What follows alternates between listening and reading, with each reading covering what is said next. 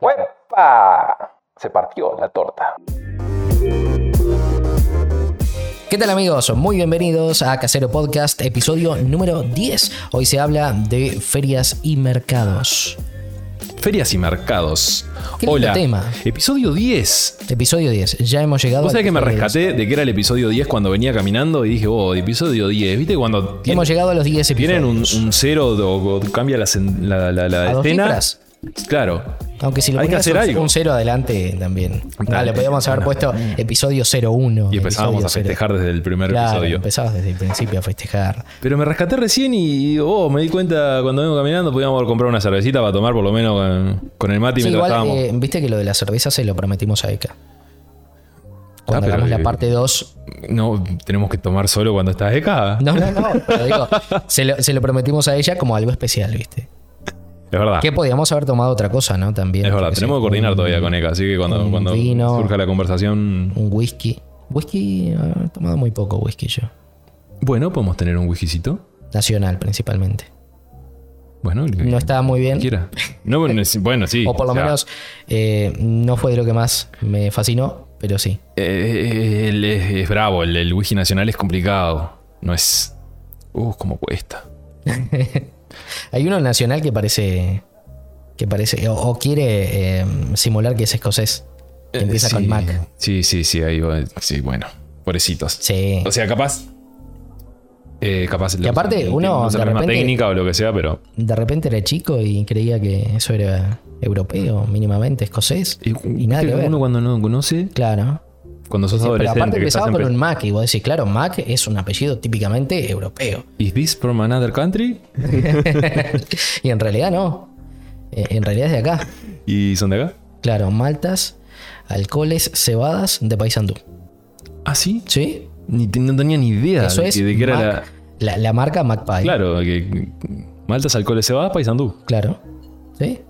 Qué bien que la hicieron. MacPie. Parece, vos lo escuchás y decís un escocés. Y es un nombre de un señor. Pero no. Resulta que es de, de acá a la vuelta. Hermoso.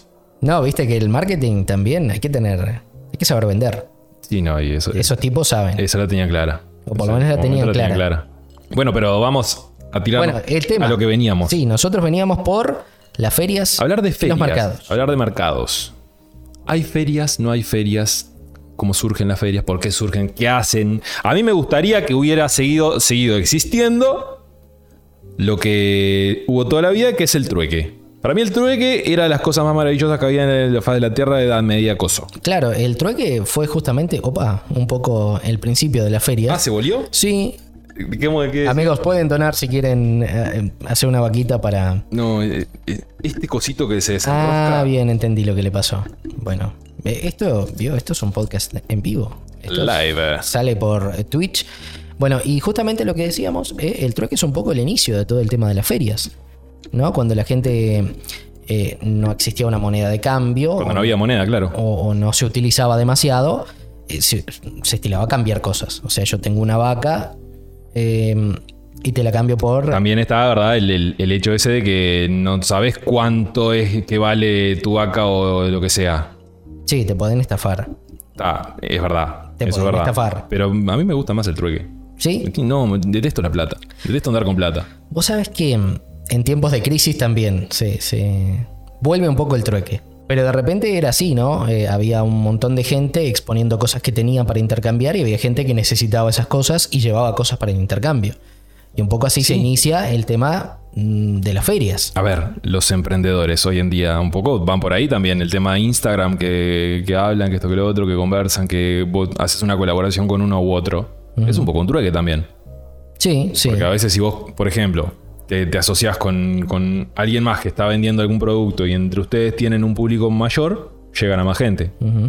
Se benefician los dos, vos aportás una cosa, él aporta otra y beneficia a los dos. Claro, Un poco lo mismo. sí. O como, como cuando regalan cosas, ponerle en, un- en una cuenta. Una pizzería y una empanadería. Si se dice empanadería. Sí, de- donde de- venden de empanadas. Este, me parece que, que si los dos juntan su producto y lo, lo venden o se lo intercambian para regalarlo en, en sus cuentas, por ejemplo, parece copado también. Es un poco un truque eso también. Sí, es cierto. Es una manera de, de llevar adelante un trueque y, bueno, ver también que se ha mantenido, ¿no? Desde, desde los principios de- del comercio, porque el trueque en realidad es, es casi el principio del comercio, ¿no? Sí, a mí me gusta. Yo soy fan del ¿A trueque. vos te gusta el trueque? A mí me gusta el trueque. No te gusta el dinero. Eh, Pa, no, no, hay gente que le encanta, le encanta la plata. Está bien, te ayuda, hoy en día está, es lo que hay. Si no tenés, no funciona. Pero, pa, la detesto. Pero el dinero es un poquito también, eh, justamente eh, eso mismo, ¿no? Tener el valor para pagar una cosa, o sea, intercambiar una cosa por su valor. Sí, sí, sí, el concepto lo tengo todo, sí sé cómo funciona di- divino, está. Pero no te gusta Es funcional, no, no me gusta. Debería de haber otra forma. A mí lo que no me gusta es la gente que acumula dinero por acumular. También. Que, Eso ya va más por, más por, por la ética, por ejemplo. claro, te- tiene un montón de dinero, no necesita más dinero, pero sin embargo quiere tener más Quiere dinero. tener más. Sí, La, la avaricia. estás mejor. Tomate agua si querés. No, no, estoy bien. Se me, se me entró un, un algo por la garganta. ¿Qué me, dice, que- ¿Qué me dice el Dani ahí? Estoy, él dice que está conmigo, mirá. Sí. Porque le- les cuento a la gente que está escuchando, porque va a escuchar por Spotify, que estamos en vivo en Twitch. Y estamos leyendo el chat. Entonces Dani nos dice que, que él está conmigo. Que el trueque quizás es un modo de necesidades, no solo, no solo de materiales, sino emocionales. Puede ser más satisfactorios que el papel billete. Totalmente de acuerdo con el Dani. Puede ser, sí, puede ser. Depende también cuánto apego tengas a ciertas cosas, ¿no? Digo, porque a veces Bueno, pero si lo, si lo tomás por el lado emocional, como dice ahí, y vos eh, significa mucho que no es comprobable, ¿ah? no es comprobable, o vos decís, bueno, pero a mí no me sirve para nada, de lo que sea, ahí, bueno, quilombo, relajo, se trompadas y el que gana se lleva el producto. sí, pero ahí es cuando vos le das el valor a, a- a eso que vas a hacer el trueque. ¿Ves? Vos llevas esto porque es de tal o cual cosa, que toque lo otro, no sé qué, y él dice, bueno, en base a eso, yo te puedo ofrecer esto te otro. puedo ofrecer esto otro. Juega más Claro, se, se pueden dar intercambios injustos, lo que decíamos hace un momento. Claro, puede pasar eso. No, hay, no haber un precio, digámoslo, porque es así. eh, se puede llegar a la Pero bueno, así arranca la feria, así arranca lo que es la, Así el empieza inicio. todo eso. Para- ¿no? Sí. Bueno, Yo voy a seguir acomodando el micrófono. hoy hemos tenido unos problemas con el micrófono. Eh, ferias, hay ferias por todos lados. Vos sabés que lo encontré el otro día que me pareció copado, que estaba bueno. Y es bastante nuevo. Bastante nuevo, pero, pero es para acá, por Uruguay. No es para otros lados. Que es una aplicación, va, no es una aplicación, es una web. Y también una cuenta de Instagram que se llama Ferias UI. Feria Subí. Están todas las ferias del Uruguay. Qué bueno. O sea, se creó por Montevideo para saber en qué barrio estaba cada feria. Sí, porque claro. hay muchísimas. Suele suceder que en Montevideo se crean las cosas y después se vuelven nacionales. Claro, hay, a ver, hay mu- mucha feria hortícola, frutícola, que están di- dispersas por todo, el, por todo Montevideo y según la fecha es donde están. Según el barrio, según la fecha, según las calles. Entonces, eh, el, el- el Ministerio de Monte, la Intendencia de Montevideo Ujú. tiene en su web qué días y qué, qué horas según por barrio. datos. Entonces, ellos recopilan toda esa información y la subieron a una web mucho más fácil de usar. Y no tenés que estar leyendo una lista de un PDF gigante con cosas. Y ves el mapita, ves dónde están las cosas, ves- divina está la, la web. Nació ahí, nació por eso. Para darle como, como esa salida a la, a la gente para que sepa dónde hay esa feria, por qué barrio, que esto, que lo otro. Y se empezó a, a dispar- a esparcir un poquito por, por el Uruguay. Está Canelones, está La Valleja ¿Está la Valle? Sí. Me sorprende. y está Maldonado. Creo que, creo que no hay otro por ahora. Creo, no me acuerdo. Pero mm, me pareció, me pareció bueno porque eh, estaban las ferias de acá y estaban en el lugar donde están y todas las cosas. Y dije, bueno, ¿qué pasó? Claro. Y como encontramos el, el que estaban de acá, que acá justamente nunca llega nada, Sí, eso, y eso aparecer en un Me- portal más o menos grande. Eso mismo me sorprende porque acá no llegan las cosas. O llegan tarde. Por eso. Entonces dije, da, eh, Feria Sui. Para Y que quiera saber. a- a nada de Montevideo, son dos horas. Sí, y que quieras saber si vas en auto, qué sé yo, querés saber la feria que hay tal día que vas o lo que sea, o vas de paseo y decís, bueno, me paso por una feria o lo que sea, vas. Miras la web, miras el Instagram y está Justamente, ahí. eh, las ferias son algo que favorece mucho al turismo Sí, y a las ciudades les da cierta personalidad.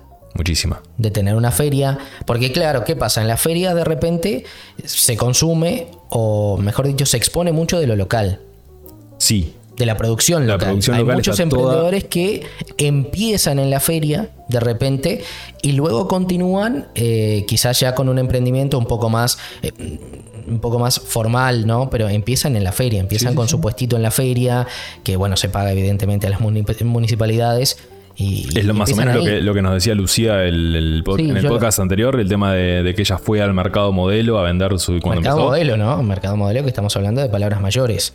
Eh, sí, eh, a ver, es la UFC de los mercados eso. Sí. Para, sí, eh, es La así. analogía me parece curiosa, pero sí es cierto. Es así porque le- tuve la oportunidad de ir cuando, cuando fue el mercado modelo, cuando estaba el mercado modelo todavía. Si ahora la cambiaron, lo cambiaron de lugar, ahora se llama Unidad Agroalimentaria Metropolitana. Sí, la UAM. Lo cambiaron de lugar. eh, bueno, ese edificio histórico obviamente va a quedar preservado.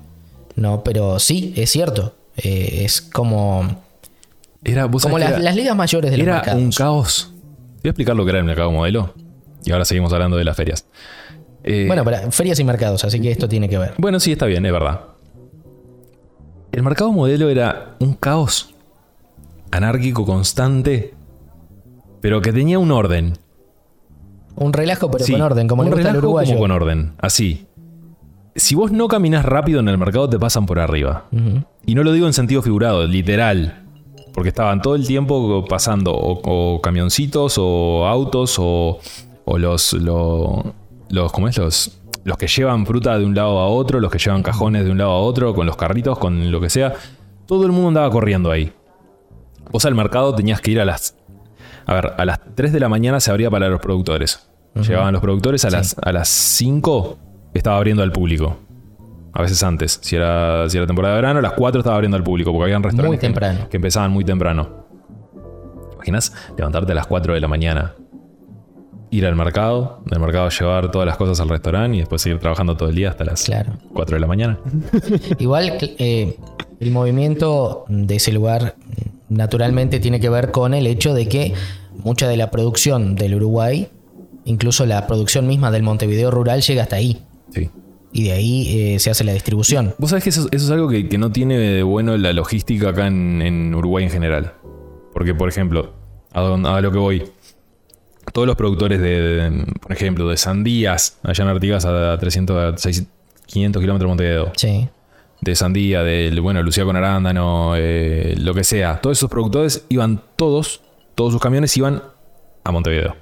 Claro. Para después recién salir Se redistribuyen. para el resto del Uruguay. Siendo que vos, si tenés 500 kilómetros para cruzar todo el Uruguay, podés ir distribuyendo a medida que vas pasando y no tenés que esperar a llegar al mercado modelo, pero ¿qué pasa? El centro logístico estaba ahí.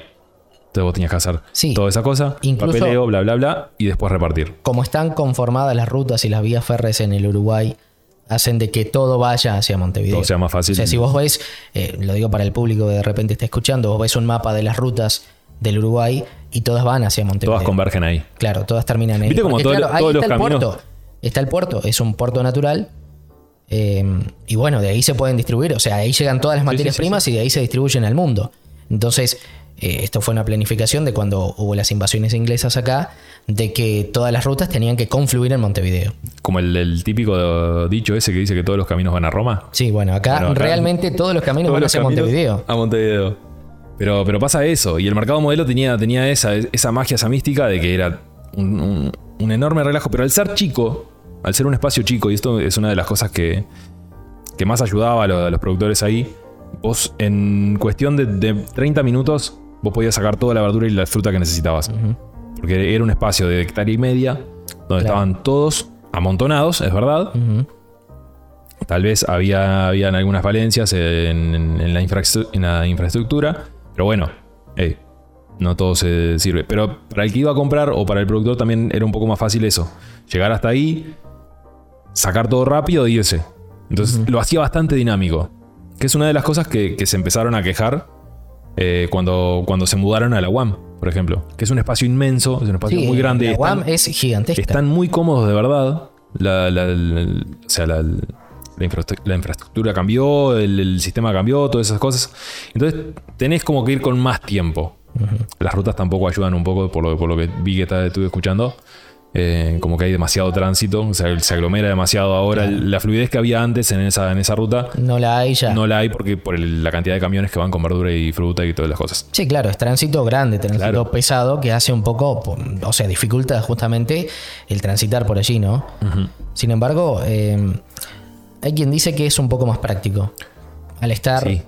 eh, fuera de Montevideo, fuera de lo que es el, el centro de, Sin duda, para- de Montevideo, es más práctico justamente para, bueno, para, porque está más accesible para, para mucho tránsito, ¿no? Sí, sobre todo para los además, camiones. eh, es- ca- camiones grandes a Montevideo no pueden entrar pueden como entrar. prácticamente a ninguna ciudad del mundo. No pueden entrar porque, claro, un camión grande puede provocar daños en la vía pública, puede haber algún problema con el tránsito que pasa por las ciudades. Entonces, Claro. claro, camiones grandes es complicado imposible. que puedan entrar a la Imposible. ciudad. Por eso, entonces, eh, en ese, en ese aspecto sí estuvo, estuvo bueno. Lo, lo el único que es es el atraso ese de, de que necesito más tiempo para ir porque, uno, me tengo que acostumbrar a donde están todas las cosas, porque se cambiaron todas de lugar, no están los mismos productores en el mismo lugar. Bueno, eso sí. Eso es costumbre más que nada. Claro, pero eso. O sea, es más eh, costumbre. Entonces, En un año ya está. sí, decir. te acostumbras. Te acostumbras. O sea, el lugar está precioso, el lugar está increíble. eh, entonces, yo qué sé, el, el cambio es bueno. Y los mismos productores lo dicen. Hay, hay mucho, mucho productor, mucho emprendedor, mucho. eh, bueno, sí, productor rural. Que, que está ahí y dicen, vos, de verdad está, esto que hicieron está bueno. Se puede mejorar alguna cosita, pero es mínima. Es mínima lo que piden.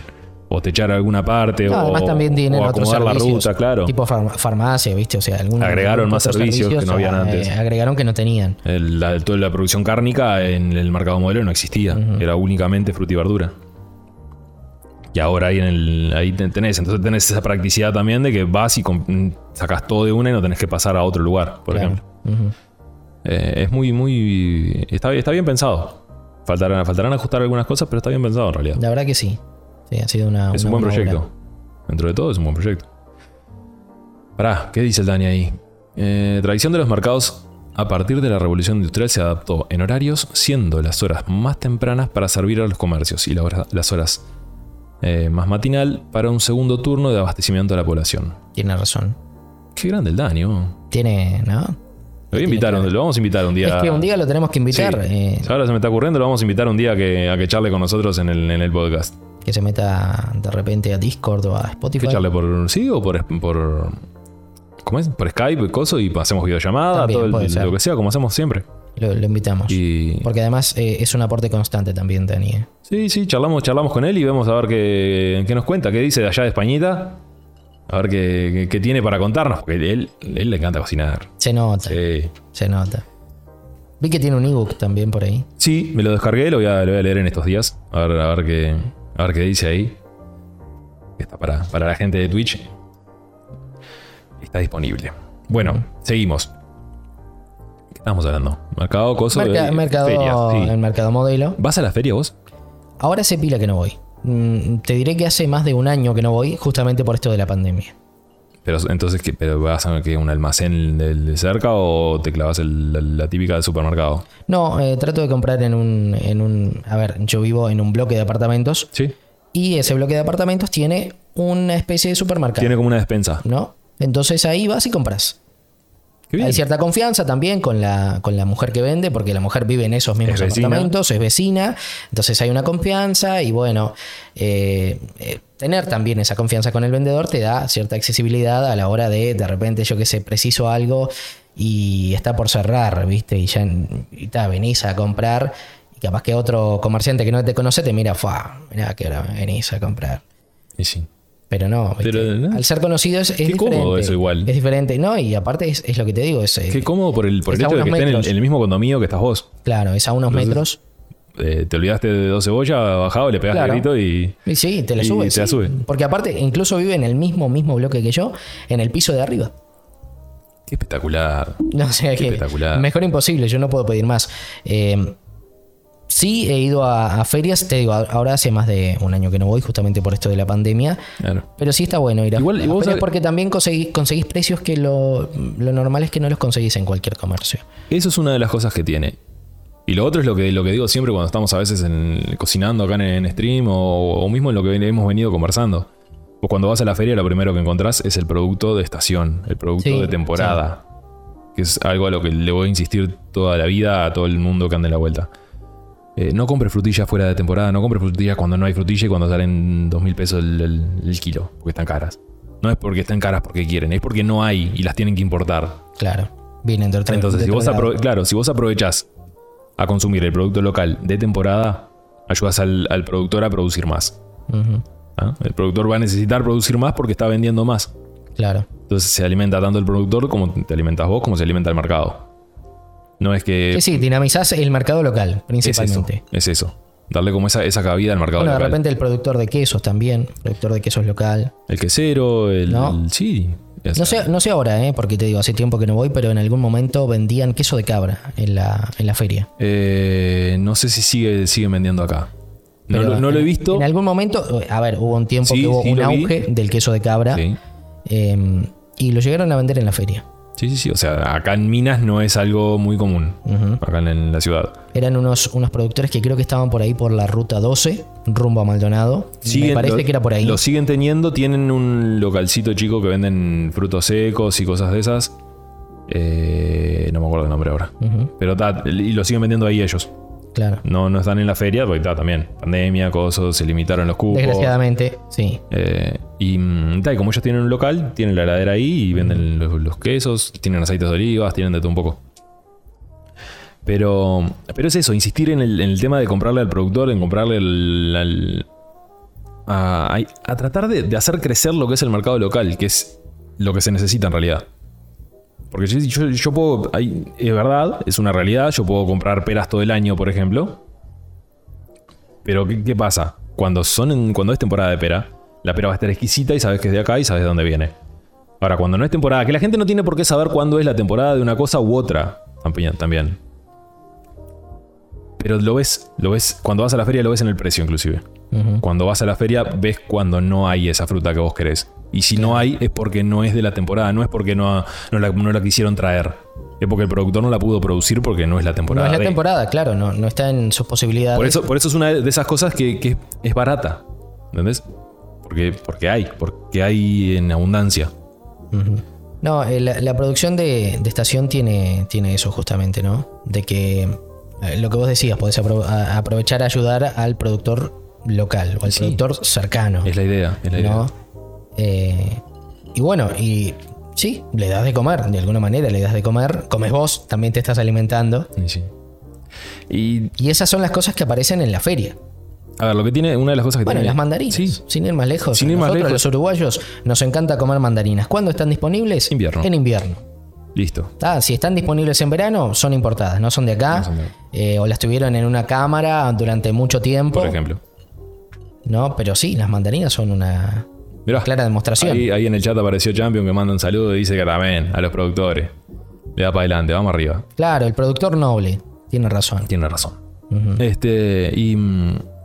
Mira, dice que en Argentina tenemos siempre mandarinas, claro. Che, es que acá en Uruguay. Que- eh, no, pero Argentina puede ser que sí, porque tiene muchos climas. Tenés razón. Tiene una, tiene una extensión enorme de país, entonces tiene varios climas diferenciados y tienen durante todo el año pueden llegar a tener. O sea, el- vos necesitas un clima bastante. En cualquier época.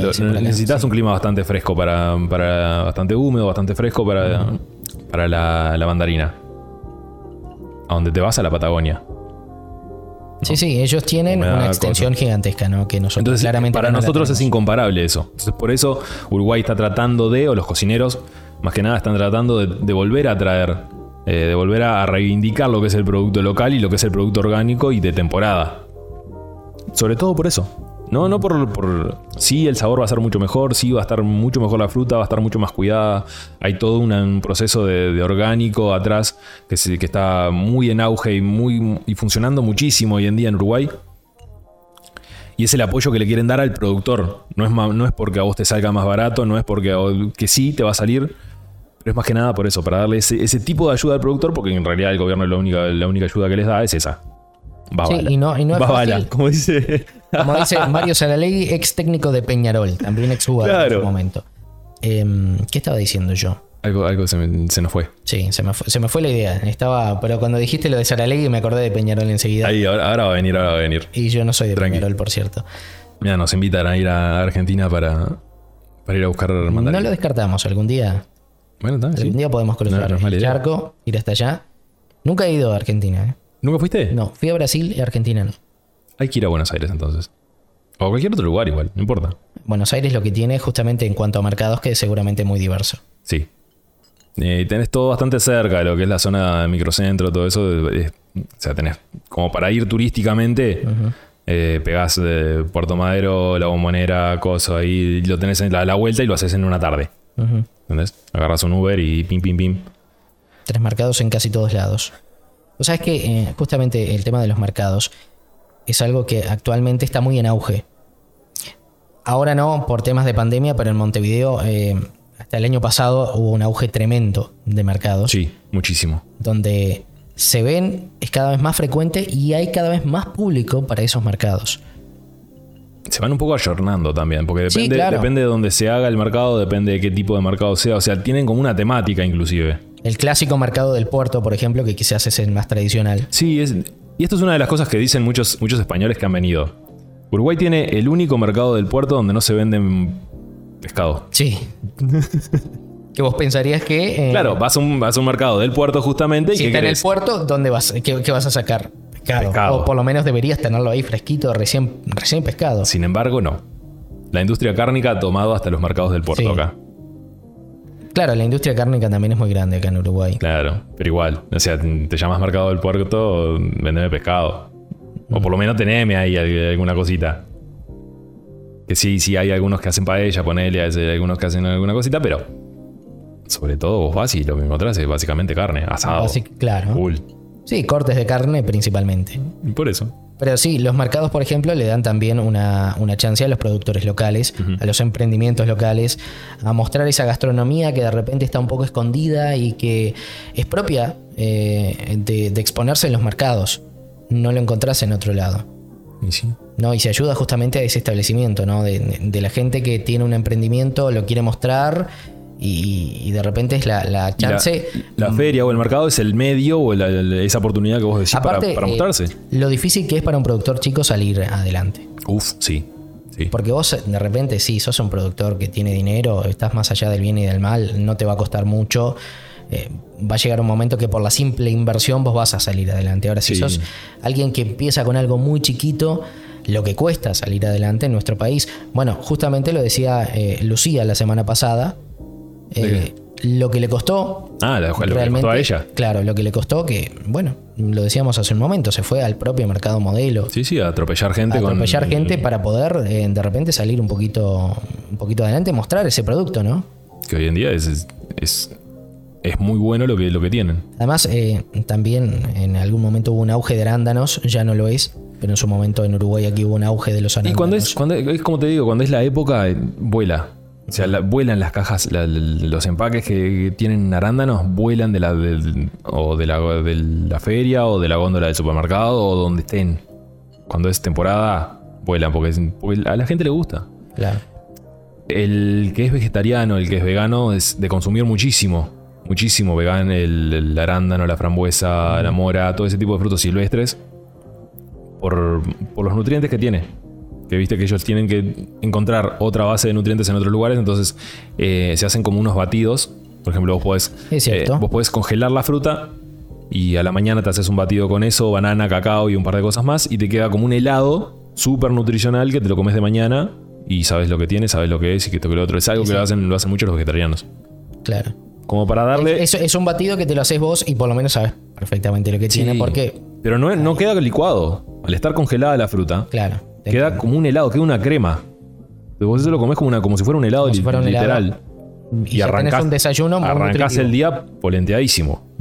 Es como el del café con bizcochos que, te- que tomamos siempre. Claro, café con bizcochos, también eh, salvando las distancias, ¿no? Que eso sí no es tan nutritivo. Pero bueno, el café por lo menos te tira para, para arriba. Ahí, ¿no? ahí dice aquel el, el champion que, Muffin, que, la, mirá. que la- sí, que la próxima que venga va, va a venir a vender arándano y mandarina. Bueno, Y quiere, pues, quiere funcionar, quiere venirse, de alguna forma quiere venirse, me parece. Me parece que le gusta Uruguay y quiere venirse para acá. bienvenido sea, por cierto. Sí, por supuesto, que venga. ¿No? Si quiere venir, que venga. Hacemos un asado.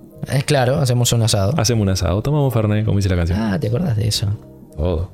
Más bien. Que no me voy a acordar. Este. Pero. eh, en- en- ah, a ver.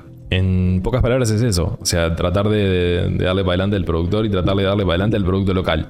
Sobre todo. Y después la variedad de mercados que decías vos. Que se Claro. van, se van ayornando, eso que veníamos hablando recién. Hay muchos mercados que lo están haciendo temáticos. Sí. Porque, mm, a ver, sin entrar en, en- en- en mucho en, los temas, porque tal vez lo, lo explayemos en otro, en otro podcast. Eh, la feria de los food trucks por ejemplo. Sí, es un mercado. sí. Eh, No deja de ser un mercado gastronómico. Es que es, lo es. Por eso. En toda regla lo es. Incluso hay mercados en sí que son locales grandes donde hay varios emprendimientos expuestos y tienen un lugar donde solamente hay food trucks. Sí, y es así. Y es un emprendimiento más. Y además eh, también es muy pintoresco ir a ver food trucks. Es verdad. Eh, es un paseo divino para quien lo pueda hacer. Hoy en día no sé si se están haciendo. Sé que están yendo. Hay una, una asociación de food truck acá en Uruguay, inclusive. La- sí. que, que, ta, que avisan, viste, en dónde hay alguno, dónde hay el otro, los lo geolocalizan como para, para que sepan dónde están. Eh, está bueno y le dan para adelante a, a ellos también. Que es básicamente un restaurante. Es como mover un restaurante todo el tiempo. Claro. O sea, más la diferencia menos. es que es portable, ¿no? Que vos agarrás, eh, lo cerrás y arrancás la camioneta Bueno, lo que tengas y te vas. Los mercados de. mm, Ah, no me acuerdo. No quiero, no quiero pecar en, en tirar fruta. Pero son de Asia. Vamos a, vamos a dejarlo por ahí porque no me acuerdo de qué, de qué país son. Hay como unos mercados locales donde hay tiendas de restaurantes de comida de, de street food, o sea, comida callejera, que han logrado estrellas Michelin. Las estrellas Michelin son el rango máximo que tienen los restaurantes en cuanto a, la- a su calidad de comida. Entonces, ¿cómo logran ellos con un producto, un producto, aunque sea uno, que sea increíble? Y si se hizo un apartado de comida callejera en, en- en la guía de Michelin, en, la- en todo- en toda esa, esa parafernaria que tienen de cosas, No sabía que se, Sí. se reconocía, por ejemplo, y hay... a la comida callejera, ¿no? La comida rápida de alguna manera. A ver, no cualquiera entra. ¿No? Es verdad, no, no entra cualquiera. Sí, ahí me está preguntando si son las estrellas Michelin las que tienen los restaurantes. Sí, exactamente es esas.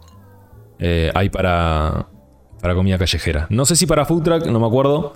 Pero sí para comida callejera sé que hay unos, unos locales en, en algunos mercados de, de Asia, no me estoy pudiendo acordar el país. Eh, y que el, el nivel gastronómico que tienen, porque es eso, cuando vos tenés un food truck o una- una- un local de, de comida callejera necesitas una explosión de sabor generalmente. Porque es una comida al paso, es una comida que va directo para el que está laburando generalmente. Que va, pasa, Sí, sí, levanta que algo y se lo lleva mientras- y lo come. Mientras menos utensilios debas usar para comértelo, incluso mejor, ¿no? Si es una hamburguesa, te la podés comer con la mano. Entonces tienen en cuenta todo eso, que sea práctico, que sea, que sea, que esté bien, que coso, que- y la calidad que tiene a nivel gastronómico, el sabor que logran lo- los tipos. Y hay hay varios que han logrado llegar a entrar en esa guía. Que es un, un- eso es como, no sé, como los, los Oscar, Como los Oscars, los pero Oscar de la, de la de gastronomía. gastronomía, claro, para, decir, para decirlo de alguna forma.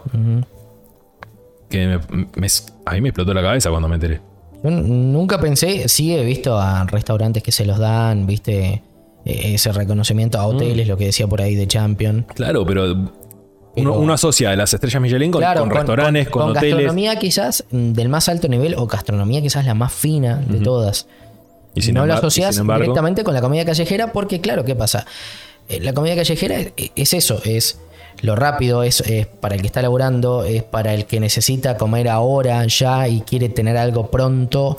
Y, O, al- y- o para el que la está pasando mal y necesita mm, tener otro medio de ingreso para, para por lo menos tener el pan todos los días, ¿no? Que, Claro. que a veces hay mucha gente que hace eso, que va y dice, bueno, voy a empezar a cocinar, a, a vender algo para, para- para vivir yo también. Y, y se logra a tal punto, a- se ha logrado que, que han logrado entrar en ese, en ese tipo. Y es parte de la, la cultura de los mercados gastronómicos que, también venimos, que venimos hablando. ¿Hasta dónde llegan? Que, que es inmenso. Y hay mercados muy buenos alrededor del mundo sí.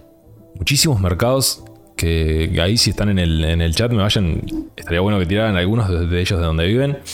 Sé que en Argentina hay algunos. En Montevideo hay un montón. ¿eh? Em, creo que tenía por acá una lista. de- sí, yo tengo acá justo porque ya que veníamos conversando de eso, viste, agarré y dejé. me como- pareció muy interesante de ver la cantidad eh, y cómo han tenido un auge los mercados en este, en este último tiempo. Digo, ahora capaz no tanto por el tema de la pandemia, que bueno, es una desgracia para todos y, y, bueno, ha, ha provocado justamente que esos lugares donde se amontonaba gente ya no se puede hacer. Entonces hay mucho menos Te clientela y obligó, demás. obligó a tratar de encontrar otra manera de hacer lo que vos hacías, por ejemplo. Claro. Si podés, porque muchos, que muchos casos justamente el otro día cuando y- estaba, cuando estaba preparando para el podcast de restaurantes, al final me olvidé de decirlo, pero hay un sushi bar de España Sí. que lo que hace en lugar de que la gente vaya y en lugar de enviarte un delivery con el sushi, te llevan la experiencia a tu casa. God damn. Claro. Llevan todos los implementos, todo, todo. Vos querés tener la experiencia completa, porque claro, ese sushi bar lo que ofrece es justamente eh, la experiencia de que te cocinen, de, viste, que te mimen de alguna manera. Entonces, al no poder hacerlo en su local, te lo llevan a tu casa. ¿Dónde me dijiste que era eso? Eso es en España, es en. Madrid. Y que, vos, y que te llevan a, a Kawasaki González a... Claro, o sea, te llevan a, su sushi man, o, o como se diga, vos debes saber más mm, Sí, sí, yo de todo esto, man. Y, y te lo hacen en tu casa. Mirá, y te atienden ahí como si estuvieran en el En el chat restaurante. dicen también lo mismo. Que dice que en, China también te están llevando el, el sushi y el sushi man te lo llevan a tu casa. Por eso mismo, para ahí dice lo del, experiencia. lo del mercado central en en Argentina. Mucho productor, fruta, vegetales, huevos, aceites, leche, de todo. Y después el mercado del 11. Qué gran. Qué, qué locura el mercado del 11. Y fui, fui una vez. ¿Fuiste? Fui una vez, sí. Tiene que en ser esos una viajecitos. brutal, ¿no? Eh, Tenés que andar con un cuidado ahí, no voy a decir nada ¿Sí? más. Ah, bueno, bien. Pero es, es lindo, es un mercado muy inmenso, muy grande, hay cierta. hay cier- Bueno, feria, eh, cierto orden. feria en Argentina, vos ya sabés, está la salada. La Pero- está bueno, la salada también. Eh, Sí. sí, Cuida, cuida el traste, la que- billetera, sí, también. Bueno. Lo, lo que decían de, de- de la salada, ¿no? Que la salada es gigantesca. Ahí no solamente se vende comida, ahí se vende lo que puedas imaginar. Hay de todo un poco. A esa, a esa no fui. A la salada no fui. A de 11 sí me acuerdo. Yo he visto documentales sobre, sobre esa feria. Sobre esa. Sí, pero es gigantesca. Además hay como una especie de... Como si hubiera una salada, digamos, bien y una salada paralela que no es tan bien y que ahí se encuentran otras cositas. Ahí está. ¿Se entiende? Sí, sí, sí, sí. Eh, estoy mirando acá algunos de los, de los mercados que hay. Y uno de ellos me- estaba bueno, me parecía la, la boquería en Barcelona. Creo que si tenemos a alguien de España ahí le- leyendo que nos, nos pase el, el dato. Que nos tire el dato. Claro, porque es un mercado frutícola también como cualquier otro, pero a su vez tiene como pequeñas partes donde venden, o, o el mismo productor, por ejemplo, que tiene, tiene su puesto de, de- de algunas cosas, tiene en el mismo local una cocinita pequeña, por ejemplo, donde te sirve algunos platos con esa, con esa misma verdura que él está haciendo, te sirve, o jugos o lo que sea, y tienen como un... Le, le- le realzan lo que, lo que están vendiendo en realidad. Hay productores de pescado que hacen eso, por ejemplo. Claro. En Japón se, se estila mucho. Vos tenés el, el. Vas a un mercado de pescado, por ejemplo. Y los tenés. No, es, no un mercado del puerto específico, porque ahí es, es únicamente pescado y lo encontrás eh, como, como el mercado modelo a las 4 de la mañana. Y si vas más tarde no encontrás nada. Si vas más tarde no Sí, encontrás. Bien. ahí es así, literal. Pero eh, hay, hay otros productores de, de pescado, por ejemplo, que tienen como un lugarcito de sushi. Ujú. Ves cómo tienen trata- tra- tratando, sacando todo su pescado, llevándolo a las heladeras, a donde sea, para, para venderlo. Y mientras ves todo ese proceso de limpieza, tenés a un sushi man con ellos mismos trabajando con su mismo pescado que te sirve sushi y vos podés comer ahí mismo. Que me parece espectacular. Sí, la verdad. Espectacular. La verdad que es lo que vos decías de- del alimento al, al turismo. Claro. Vos, por más que no vayas a comprar verdura, a veces te gusta ir a un mercado, ver qué hay, qué no hay, viste, qué, qué cosas hay, Como un paseo, aunque sea. ¿eh? y hacerlo como un paseo y poder comer en ese lugar, o poder tomar algo, o poder pasarla bien, qué sé yo, algo distinto. Ahora, sin embargo, si vos tenés solo un mercado frutícola, donde es únicamente para, mm, para tener a la, a la gente, o sea, para atender al- al- a los comercios locales, está, ahí no te digo que no, pero si tenés un, un paseo de ese estilo, sumaría, pero un montonazo. Un montonazo acá en, en- por lo menos acá en Uruguay, que generalmente no se hace nada. En Montevideo tenés el mercado del inmigrante, por ejemplo, que es en Ciudad Esos son los nuevos, las nuevas, la, nueva, nuevo- la la- nueva época, la nueva faceta de los mercados la acá nueva en Uruguay. tendencia de los Sí. mercados. Y es un mercado donde, bueno, hay cocina española, italiana, árabe. eh, también hay gastronomía nacional, por supuesto, ¿no? Donde si quieres un chivito, también den un chivito. Y también, lo que decíamos hace un momento, espacios para food truck al aire libre. Eh, mira, esto nació con el, con el, con el tema de... mm, ah, mm, con el- a ver, Sinergia es uno de los primeros que abrió de este estilo. Ay, no me sale el nombre, ¿viste? Cuando mm, tenés espacios para, para hacer cowork, el coworking. Sí, sí, es que Sinergia es eso. ¿no? Eso. Sinergia tiene coworking y además Eso. tiene mercado. Eh, Sinergia fue uno de los primeros en implementar esto acá en, en- bueno, en Montevideo. A partir del éxito que tuvo Sinergia, porque tenía ese espacio de coworking, más todo el mercadito abajo con que había comida, había un paseo gastronómico, había algunas tiendas de ropa copadas diferentes. Eh, se, se daban clases de cocina inclusivemente ahí, o sea, habían talleres. Increíble el espacio, de verdad, despegado. A partir de eso empezaron a, a- a nacer esos galpones gigantes. Claro, se- es que Como Mercado se hacen- se hacen un, un, eh, en galpones grandes, locales muy Claro. grandes. Eh, Mer- ¿Dónde? Mercado Williman, Mercado Ferrando, Mercado 1. Empezaron a surgir de abajo de la tierra. El mercado del inmigrante, el, bueno, eh, el propio mercado del pueblo, eh, del puerto, que es el más, el más clásico de todos. Exacto. Ese tiene ma- mucha más trayectoria. Mucho más trayectoria, mucho más años. no sé si entra en esta camada de, de cowork porque no lo veo de la sí, misma cowork manera. quizás no, pero sí es un mercado para dar una vueltita, ¿viste? Sí, eso sí, es, por supuesto. Pero, pero esta, esta camada de, de mercados que surgieron así de debajo de la tierra, están tremendos. No, y es tendencia no solamente a- acá, quiero decir, eh, en ciudades de diferentes ciudades grandes del mundo ya están establecidos y son atracciones turísticas. Sí. Y, y es. Qué pena que en el interior no podamos tener eh, cosas similares. Vos sabés que acá en Minas hay espacios increíbles. para Es que acá se podría hacer algo. Increíbles. Y ayudarías mucho al productor local. Sí. Hay que conseguir una algún inversor, alguna cosa de esa, alguien que. Una amiga, hace unos días, nada que ver con lo que estamos hablando, o sí, Tal vez sí. me contaba que justamente para la sustentación de los mercados en Bilbao, Sí. ella vive allá en el País Vasco, en Bilbao. eh, la que estaba acá en el chat el Sí, otro la día. que estuvo en el ella. chat el otro día. Me contaba justamente preparando este podcast eh, que la subsistencia de los mercados eh, mm, se, se ha vuelto difícil con el tema de la pandemia. Entonces, eh, eh, el gobierno del País Vasco lo que está implementando es un sistema de armarios. Vos vas, compras una cosa mediante WhatsApp, Sí. mediante diferentes aplicaciones, y tu producto te lo dejan en un armario con el número, y vos levantás una llave, abrís y retiras tu producto. Y así están subsistiendo los mercados en momentos en los que hay, por ejemplo, en España toques de queda brutales, en donde no puede quedar nadie en la calle, Y también la restricción de la movilidad, por ejemplo. Ah, Hubo momentos en los que la gente no pudo moverse de su barrio, No, ni hubo también momentos ni más talados en los que la gente no podía moverse de su Ni casa. siquiera salir de su casa. O sea, eh, cuando empezó el, Yo no me olvido de. Porque esto lo, lo vi en, en- en- en la, en la tele, que pasaban en cualquier lado. Cuando, cuando arrancó el tema que, que- que China fue como el, el punto donde estaba zarpado en el que estaban mal, la estaban pasando mal de verdad. Sí. Al principio de todo.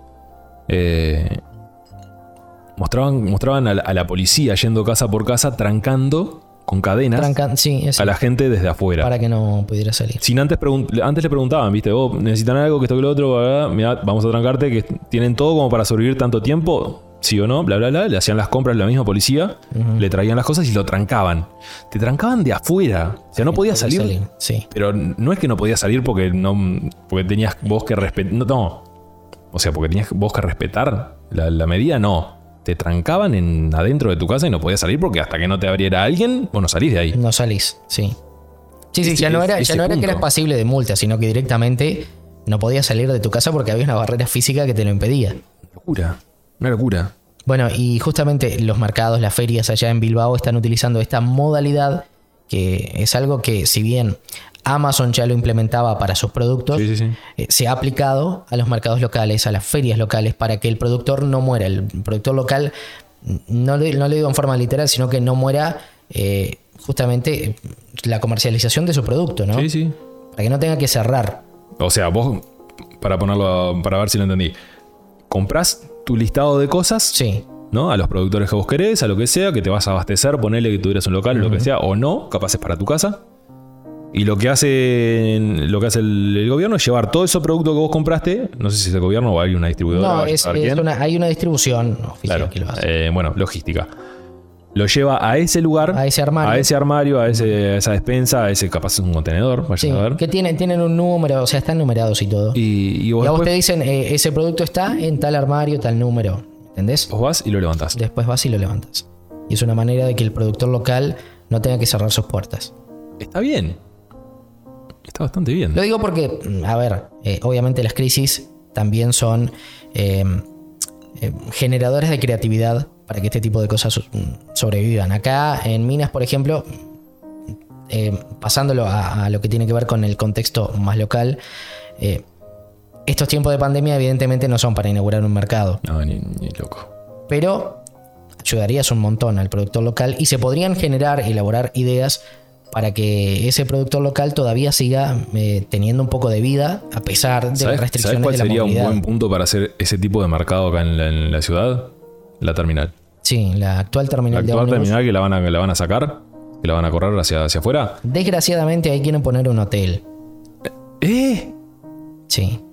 No, no. Hay cierta. A ver, en- todavía no es eh, Sí, algo. tal vez firme, sea- Puede sea- cambiar, pero la idea La principal del gobierno departamental es poner un hotel para aumentar la capacidad hotelera del departamento. Es cierto. Es cierto que se necesita, es verdad. Aquí Porque- no tenemos mucha capacidad hotelera, quiero decir, aquí vienen muy poca pocas personas y se llena. Sí. No hay donde ponerlas. Es, de- es decir, a veces hay casas de familia que alquilan piezas para que los turistas puedan quedarse. Sobre todo cuando habían, cuando habían festivales en su Cuando había época. festivales en su momento. ¿no? Otro, otro tema también los festivales, las, las expoferias de los festivales, también favorecían un poco a los productores locales. Pero eso también es otro tema, quizás lo, lo conversamos antes cuando hablamos de, de festivales, ¿no?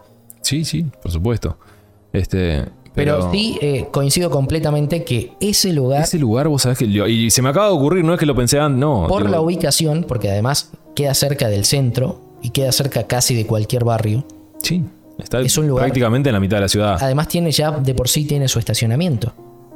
Es verdad. No hay por qué hacer un estacionamiento. No hay que hacer infraestructura de nada. Tiene incluso una, que- una calle que pasa por ahí. Esa calle hasta la podrías utilizar para un espacio de food trucks sin ningún tipo de problema. Sí, es verdad. Y se podría hacer un mercado muy interesante. Eh, es- ese punto es, es como un gran. ¿Y cómo ayudaría eso a la producción local? Para que Sí, muchos eh, emprendedores que hoy solamente pueden operar por redes sociales porque desgraciadamente no tienen los recursos suficientes para establecer un local, pudieran establecerse ahí por un precio bastante menor. ¿Qué es lo que generalmente se hace? Eh, se les da un. Se les, se les, se les da ese local con, con un precio que generalmente es bastante menor, como vos decís. Y listo. Porque Y claro, no es lo mismo alquilarte un local que dependiendo de la zona es, es lo que te va a salir, pero ya por el hecho de ser un local te va a salir mar- más caro que poder alquilarte eh, o pagar, mejor dicho, un impuesto por tener un pequeño espacio en un mercado. Claro. Va a ser lo mismo. Vos sabés que algo que tienen buenos ese tipo de mercados así grandes es que la- el nivel gastronómico que hay también es diferente. O sea, son más jugados. Sí, claro. Hay distinto, no es que vos vas y encontrás una chivitería, podés encontrarla, pero esa chivitería no es la clásica de que te ponen lechuga, tomate, mayonesa y chau. ¿Ah? Se la juegan un poco más, con algún gusto que... Hay, un- por no ejemplo, hay maceraciones de carne, trabajan con, con montones de técnicas o montones de salsas que son. A veces no las encontrás en cualquier lado si no tenés al- algún indicio, algún hambre por conocer gastronomía. Tal vez no, no la, no la conozcas, pero están en ese tipo de mercados. Encontrás ayuda sabores a- totalmente inusuales. Ayuda a diversificar la gastronomía de la ciudad, de por sí. Bueno, el Ferrando, que es el- el- uno de los mercados que yo te hablaba, a la entrada tiene una cafetería increíble. Seguís un poquito más y tiene una Café de panadería. autor, creo que. Sí, Yo estaba leyendo por ahí, café de autor, creo que. Le, mando un saludo a, a Dayana, que es una cara. Es la dueña de, Ganache, una de las, de las tostadoras. Muy bien. Eh, seguís un poquito más y tenés lo que es Atal- Atelier Cataleya. La mejor, sin duda, para mí, gusto, la mejor, el mejor lugar de todo Montevideo donde hacen eh, hojaldres y donde hacen panadería, pero a un nivel increíble. De un nivel de verdad increíble. Vos lo probás, te caes cuando probás lo, el- Te caes de espalda. lo que tienen ahí. Es un producto hermoso el que tienen. Más adelante tenés una casa de pastas convencionales. Pastas caseras, que la hacen un pibe de acá, Uruguay- de, acá de, de la ciudad. Palito. Ah, se me fue el apellido Palito. Que vino y hizo unos talleres de acá de pasta. De acá de Minas. sí. El, el loco de acá y abrió ahí. Hace años que laburan esto. Y vos después seguís y tenés una librería. O sea, ya dejamos de tener gastronomía, por ejemplo. Claro. Y tenés una librería y tenés un lugar donde comprar utensilios de cocina. O sea, está ambientado para la cocina. Seguís más y tenés más locales. De, de- de helados, tenés de cerveza, tenés de hamburguesas, tenés de pizza. ¿Me entendés? Tenés un montón de, cosas. Y cada uno de esos lugares tiene una esencia de verdad que lo- los, le marcan la diferencia. Sí, Porque no es que vas, claro, no es que vas. Lo que decíamos la identidad, ¿no? Eso. Le da una identidad porque justamente eh, estás explorando lo que se puede hacer con la producción local. Y a veces te quedas pensando, porque es tanto. Y es tanto y es tan bueno lo que hay. Que te quedas pensando un rato en a ver en cuál comes y en cuál no podés comer porque no te va a dar el, el hambre para terminártelo. Sí, el hambre o, o los recursos que O los tengas en ese recursos también, momento, ¿no? obvio. Pero, pero ese tipo de mercados acá nos. nos ah, Acá, sabés que me da, me da como. Sé que hay gente que hace muy buenas cosas acá. que tiene muy buenos productos, pero no sé qué tanto pudiera funcionar para que no terminar en algo mediocre. ¿Entendés? A nivel Sí, gastronómico. A, a ver, si vas a hacer algo, eh, lo obvio es tratar de hacerlo lo mejor posible, ¿no? Por eso. Para que no quede justamente en la mediocridad que, que abunda en esta ciudad. Sí, somos, a ver, somos una ciudad chica, es verdad. El, el- el joven Muy tradicional. no está. Muy Entonces- tradicional. Sí, pero viste que ese tipo de cosas podrían hacer que muchos jóvenes que se dedican justamente a Sí. ese tipo de emprendimientos se puedan quedar acá en Minas. Y sí, y no tengan que estar buscando Además, en otros hay, lugares. eh, lo que yo te decía hace un rato, que estaba viendo en Instagram, hay un montón de gente joven que se gestiona mediante redes sociales en sus emprendimientos que tienen muy buenas ideas. Sí. Sí, es verdad. que tienen ideas que de repente las han visto por ahí y las quieren aplicar acá. Y acá, a veces por la falta de notoriedad que existe, quedan un poco de lado. Pero en realidad hay, hay muchísimas muy buenas ideas Ahí, con hay respecto a emprendimientos. Y no tenemos nosotros un marco que, que le favorezca mostrarse. Es verdad. Por eso te decía hoy ¿Qué- temprano eso, de empezar a traer gente con emprendimientos locales a que conversen con nosotros y con, con la gente acá en la vuelta. Que se muestren un poquito. ¿Qué, qué mejor sería que poder tener justamente eh, un mercado, algo así, para mostrar eh, al turista? Sí. Porque acá pasa, acá el turista viene a Minas. A ver, la ciudad es Viene- totalmente turística. viene, viene buscando una cosa y a veces se lleva una desilusión. Sí, lamentablemente es así. Porque para afuera mostramos una cosa, realmente cuando llegas acá te encontrás que no es tan así. Entonces se lleva una desilusión.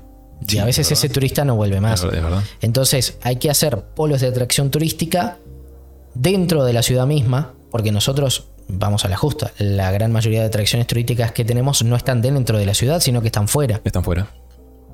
Entonces, dentro de la ciudad misma, para que la gente diga, bueno, me voy un ratito por Minas y después me voy a Villa Serrana, o me voy al Penitente, o me voy a la Arequita. Sí. O a cualquiera de los puntos que haya Arangá, o al templo, al templo budista, Por o. ejemplo. ¿Qué sé yo? Entonces, un mercado sería un, un lugar excelente para eso, porque además es algo que está en tendencias eh, en, en muchas ciudades del mundo. Y con todo el. Por algo hay tantos en Montevideo. Y con todo el tema de, de que se está, prom- se está promocionando lo del, lo del turismo local, que sea interno el turismo, para no salir para otro lado, porque pandemia, bla, bla, bla, que esto que lo otro, cuidarse, lo que sea.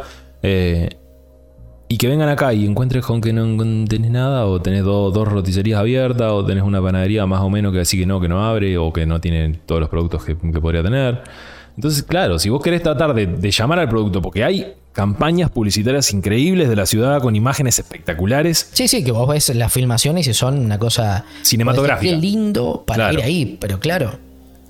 Vos llegás acá y te encontrás con un panorama que no es lo que viste, eh, te choca, te choca. Y sobre todo si sos turista, porque estás invirtiendo tiempo en, en ir, en manejar, en el tiempo de- del viaje, más allá de que el viaje es hermoso, es, es lindo pasear. Sí, sí, es Tiene- muy panorámico. tiene- hay mucha gente que disfruta solo del viaje, no tanto de ir a los lugares. Que eso es otra cosa. Es una de las ciudades más panorámicas que hay. Sí. Y, Bueno, acá y en, llegar y encontrarte con. en la esquina que te pares se ve un cerro. Es verdad, somos un valle. Cualquier esquina que te pares se ve un cerro. Para el que no sabe, somos un valle. Vivimos en un valle. Sí. Eh, de mucha gente- Faltan, eh, o sea, faltan, faltan realmente polos turísticos dentro de la ciudad. Para lo que es la ciudad y para la- el potencial que tiene, nos falta. Falta muchísimo. Y vos esto se lo, te digo porque me ha pasado, esto se lo planteas a un político y te dice todo que sí, pero Ajá. cuando pasa a la realidad que el político gana, termina por no pasar nada. Incluso, a ver, la pandemia también es un aprovechamiento para no hacer mucha cosa. Y sí, obvio. Porque no se por puede, parte de porque. los ah, políticos, porque dicen, no, bueno, porque estamos en crisis, costo, falta ah, dinero. Austeridad. Aust- claro. Y te, te quedas ahí en, bueno, no. Entonces, te- claro, no seguimos- puedes hacer porque se- no, no- Seguimos podés, teniendo bueno. nosotros, que ojo, no estoy menospreciando, pero seguimos teniendo nosotros la misma feria que igual tenemos hace 100 años, en el mismo lugar, funcionando de la misma manera. Sí, que lo ningún- único que cambian son los, los hijos de los productores. Claro, Van agarrando ese puesto de la feria y sigue siendo exactamente la misma, con los mismos productos, con la misma cosa. Eh, una de las cosas que le quiero decir a la gente es cuando vaya a la feria y no encuentran un producto, que lo pidan. Pedir sí. un producto Sí, eh, es una buena idea. es una muy buena idea. Porque hay productores que no, no- no traen solamente su producto, sino que se, se hacen como una. Como son, son como el punto de encuentro de varios productores y ellos traen todos los productos y después se dividen la plata. Es una de las cosas que hacen muchas veces. Cuando hay un, puesto grande con variedad, con mucha variedad, a veces son varios los productores que se unen y hacen un puesto. Entonces, a veces tienen productos que están de más, que están increíbles, pero no los traen porque no lo- acá no se venden. Sí. Entonces, si- simplemente. ¿Para qué les voy a traer una cosa que no voy claro, a vender? Claro, me lo voy a quedar clavo, como se dice coloquialmente, ¿no? Eso. Simplemente con pedírselo al productor, te dice, bueno, fin de semana que viene yo te lo traigo. Te lo traigo. A la feria que viene yo te lo traigo. Y así. Y entonces ese producto empieza a estar disponible. Y la gente que lo ve, Dice, mira vos, bueno, mira. también te lo traen. Y esto se lo he dicho a todo el mundo y, y es así. ¿Viste mm, lo de Delgado allí? Sí. Que tiene el, el- no me acuerdo el nombre de, de la feria. Es un mercado nuevo, para el que no conoce. Pero traían bastante cosas convencionales. Un, lo- un local que está prolijo, que está bueno, que está lindo. Y un día empecé a, empecé a decirle: ¿Vos tenés hongos frescos? Por ejemplo. ¿No? ¿Tenés hongos frescos? No, no, pero ¿me puedes traer? Eh, me decías: No sé si hay. Bueno, cuando vayas al mercado, fíjate. Si tenés, tráeme. Bien. Al día que venía el camión de la verdura, iba y le preguntaba: ¿Conseguiste? Vos sabés que llegué, pregunté y no, no tenían más. Capaz que para después te lo traigo. Hoy en día es uno de los productos que más se vende en ese lugar. Ujú. Pero porque se me ocurrió pedirle porque yo necesitaba para los talleres que estaba haciendo. Y quería usar hongo fresco porque detesto usar el, el, el hongo deshidratado o... o- es, exquisito el hongo. Exquisito. Entonces, eso hizo que él traje- trajera ese tipo de producto. Y empezó a traer más exóticos inclusive. Y a veces me llamaba. Me decía, oh, traje esto. ¿Sirve? Y hoy, hace un pocos días vi fruta del dragón. Jamás había visto acá No, en Mina yo no- fruta del dragón. No la he visto en vivo y en directo, la he visto solamente en fotos. Ahí estaba. Mira vos. Y el loco está empezando a traer todo ese tipo de, de cosas diferentes que se las llevan. Porque hay bares acá en la vuelta que los usan, o hay algún restaurante que también los usa, o que esto. Pero viste, te la jugás un poquito y la gente responde. Simplemente pedir. Vos pedí un producto. Tal vez un productor no lo tenga, tal vez el otro sí lo tenga, lo que sea. Te lo van a traer. Quieras o no te lo van a traer porque es eso, es oferta-demanda. Te la jugás un poquito y la gente responde. No hay vuelta. Exacto. Exacto. Lo que pasa es que acá, eh, concretamente en esta ciudad, y supongo que en muchas ciudades del interior debe suceder algo similar, la gente es demasiado conservadora y no se la juega, no se arriesga a nada. El uruguayo en general es así. Es muy conformista. Ta, pero viste que Es vos- una realidad de- Bien, pero, pero- vos pero viste sí, que vos te vas a pero sí. Montevideo y ya es otro mundo. obvio. Que si bien tiene, obviamente, una estirpe conservadora, pero ya es otro mundo. O sea, la gente se la juega un poco más, vos encontrás lugares más novedosos, las ferias son más grandes, los mercados se multiplican. Sí. Hay mucho, es verdad, hay muchísimo más, hay muchísimo más gente, por ende también hay más consumo. No quiere decir que una cosa sirva para la otra, pero por ejemplo, acá se podría, se podrían hacer, somos, es una ciudad de 60 y pico mil personas, ¿no? Sí. Si mal no recuerdo. No, 60.000 hay en el departamento completo. Acá en, en Minas hay poco más de 40.000. Ah, 40 mil personas. Acá podríamos tener un montonazo de cosas. Mirá, sin ir más, bueno, es ir lejos en realidad. Pero tenemos prácticamente el- la misma población que Reykjavik, que es la, la- la capital de, de Islandia. Islandia, con los problemas climáticos que tiene, tienen unas ciudades increíblemente avanzadas en, en producto, en producción, en productores, en de todo. Y no es mucho más grande que esto. Es cierto. Entonces, ¿por qué no extrapolarlo de ver si una ciudad que tiene muchísimas más in- eh, inconvenientes? Sí, climáticos y demás. Aparte, es un país tremendamente despoblado. O sea, la, Por eso. la Estamos hablando de Islandia. 30, 40 mil personas que viven en el país viven en torno a la capital. Por eso mismo. O sea, viven en la capital o en torno a ella, muy cerquita. Además, es un país que está completamente despoblado. Es simplemente- O sea, nosotros hablamos de Uruguay, que con 3 millones y pico de habitantes está muy despoblado. Y nos Bueno, quejamos de que somos chicos y por eso no tenemos cosas. No, no es, no es así. Islandia, Islandia es mucho más chico. Está tremendamente despoblado y sin embargo mm, logran las cosas que logran, ¿no? Imagínate, tenés eh, seis meses de, de nocturnidad. Es cierto. El invierno, de- el invierno son seis meses y es noche. Tenés el sol que sale, pero de noche. Sí. Sí, lo que le llaman el sol de El medianoche. sol de medianoche. Sí. O sea, estás en penumbra durante el, durante el, el invierno, estás en, en penumbra. No es que salga como sale acá apenas ahí levantadito, viste, en invierno, que te sale de las días hasta el mediodía, que tenés un lindo sol y después ya está. O sea, ya directamente no llega ni a calentar No, el sol. nada. Claro, un inconveniente también de los países nórdicos, ¿no? Eh, diferente lugar en la Tierra, lo que sea, pero digo, es eso. Sí, sí, vos entiendo lo que vas. Tienen un montón de inconvenientes, mucho más que nosotros, porque nosotros, a ver, desastres naturales importantes tampoco tenemos. No, ni siquiera eso. No hay terremotos. A ver, eh, mm, digamos que vivimos cómodamente. Bueno, lo decía Eka hace un par de semanas. ¿Qué De- cosa? estudié muchos países y por eh, la estabilidad misma del país, hasta en los desastres naturales, elegí Uruguay, Es verdad. ella de Venezuela. Sí, sí. Y sí, ¿Cuánto más podríamos lograr nosotros? Tenemos podemos. potencial importante. Tenemos potencial, tenemos much- somos un país muy rico. Además, muy al, rico. al- al ser un país donde hay mucho espacio para cultivar, Sí. las chances de la producción local son muy grandes. Y hay. O sea, no hay tantos como. Porque Lucía lo decía también la otra vez. eh, son muy pocos los productores eh, rurales, productores de, de- de hortícola, frutícola y todo eso. Sí, también puede tener que ver con la cuestión de la extranjerización de la tierra, ¿no? Hay muchos, muchas hectáreas de Muchas. tierra en manos de extranjeros. Pero si empezás a generar ese, ese intercambio en las ferias, en los mercados, eso se empieza, empieza a crecer. Empieza a crecer solo porque lo necesita el, el productor, necesita a veces tener hasta más tierra inclusive para plantar más porque le están pidiendo más. Sí, claro, es se una mueve. manera que aumenta la, la producción. Lo O sea, mismo que hoy. aumentar la producción. Se en mueve todo la ese mercado, se mueven esas ferias. Vayan a la feria. Sí, vayan. Vayan a la feria. La van a pasar bien. El feriante.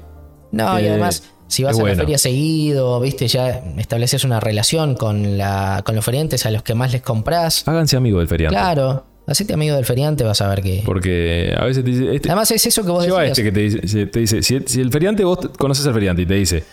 Lleva este que tengo acá, vos llévalo porque Es seguro. es seguro bueno. que es lo mejor que, que Sí. tiene. Sí, es una especie de, de- de fidelización, ¿no? De, Sí, también. El, el- el ser amigo O de. sea, amigarte con el productor local.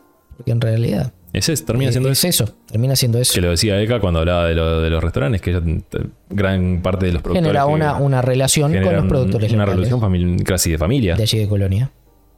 Que es lo mismo que se puede hacer acá. Ujú. Somos, no somos tantos tampoco. Tampoco es que va a venir un feriante distinto cada vez que haya una feria. Es el mismo. Claro, sí. Entonces, media pila. Pídanle a los gurises y vayan a la feria. Seguro. Vayan a la feria. Y lo dejamos ahí.